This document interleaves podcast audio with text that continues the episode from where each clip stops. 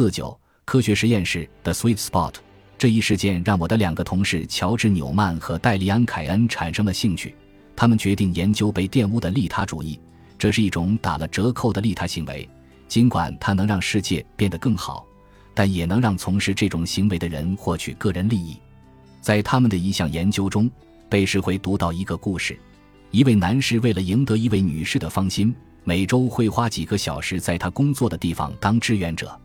有些被试被告知，女士工作的场所是流浪汉收容所，并且研究人员还强调，尽管这位男士是出于自利的考虑去当志愿者。但这份工作他干得很不错。另一些被试则被告知工作场所是咖啡馆。结果表明，当那位男士在收容所做志愿者时，被试对其评价更糟。与帕洛塔的案例类似，他们还发现，贝氏对慈善机构赚钱的评价要比对公司赚钱的评价更苛刻。我们希望我们的善行不要被自利的快乐所玷污。但这与我们倾向于将善行与痛苦关联起来的想法还不完全一样。虽然有证据证实这种想法，以冰桶挑战为例，这是在社交媒体上极为流行的一项运动，鼓励人们将冰水倒在自己头上，以支持对肌萎缩厕所硬化的研究。在实验中，如果被试预计将为这项慈善事业忍受痛苦，所谓的殉难效应。他们就会倾向于付出更多。如果某个行为不会给自己造成痛苦，它就有可能不是良善之举。于是，当我们行善时，我们愿意，事实上甚至渴望体验痛苦。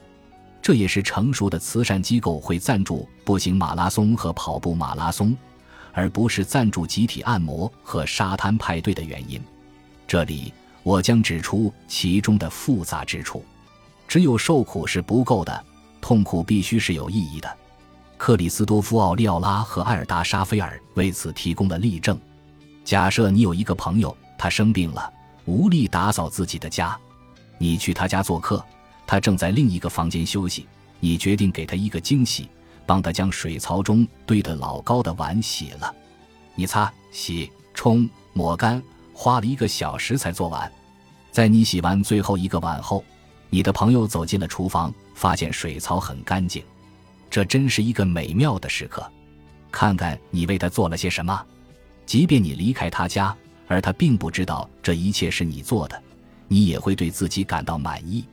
但想象你的朋友现在说，厨房有一台全新的洗碗机，如果你看到它了，就会用它来洗碗，你会花更少的精力和时间，得到同样的效果。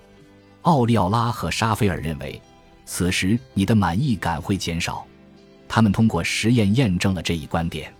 如果你问一群被试，他们在参加慈善活动时是否愿意参加五公里跑步，再问另一群被试，他们在参加同样的慈善活动时是否愿意参加野餐，第一组被试更有可能做出肯定回答。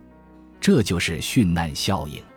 但当被要求只能在两个选项——五公里跑和野餐中选一个时，被试更倾向于选择野餐，他们可能会认为，既然野餐与跑步的效果一样好，就没必要给自己增加额外的痛苦。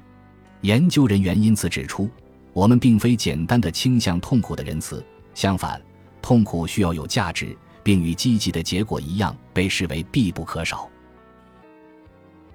本集播放完毕，感谢您的收听，喜欢请订阅加关注，主页有更多精彩内容。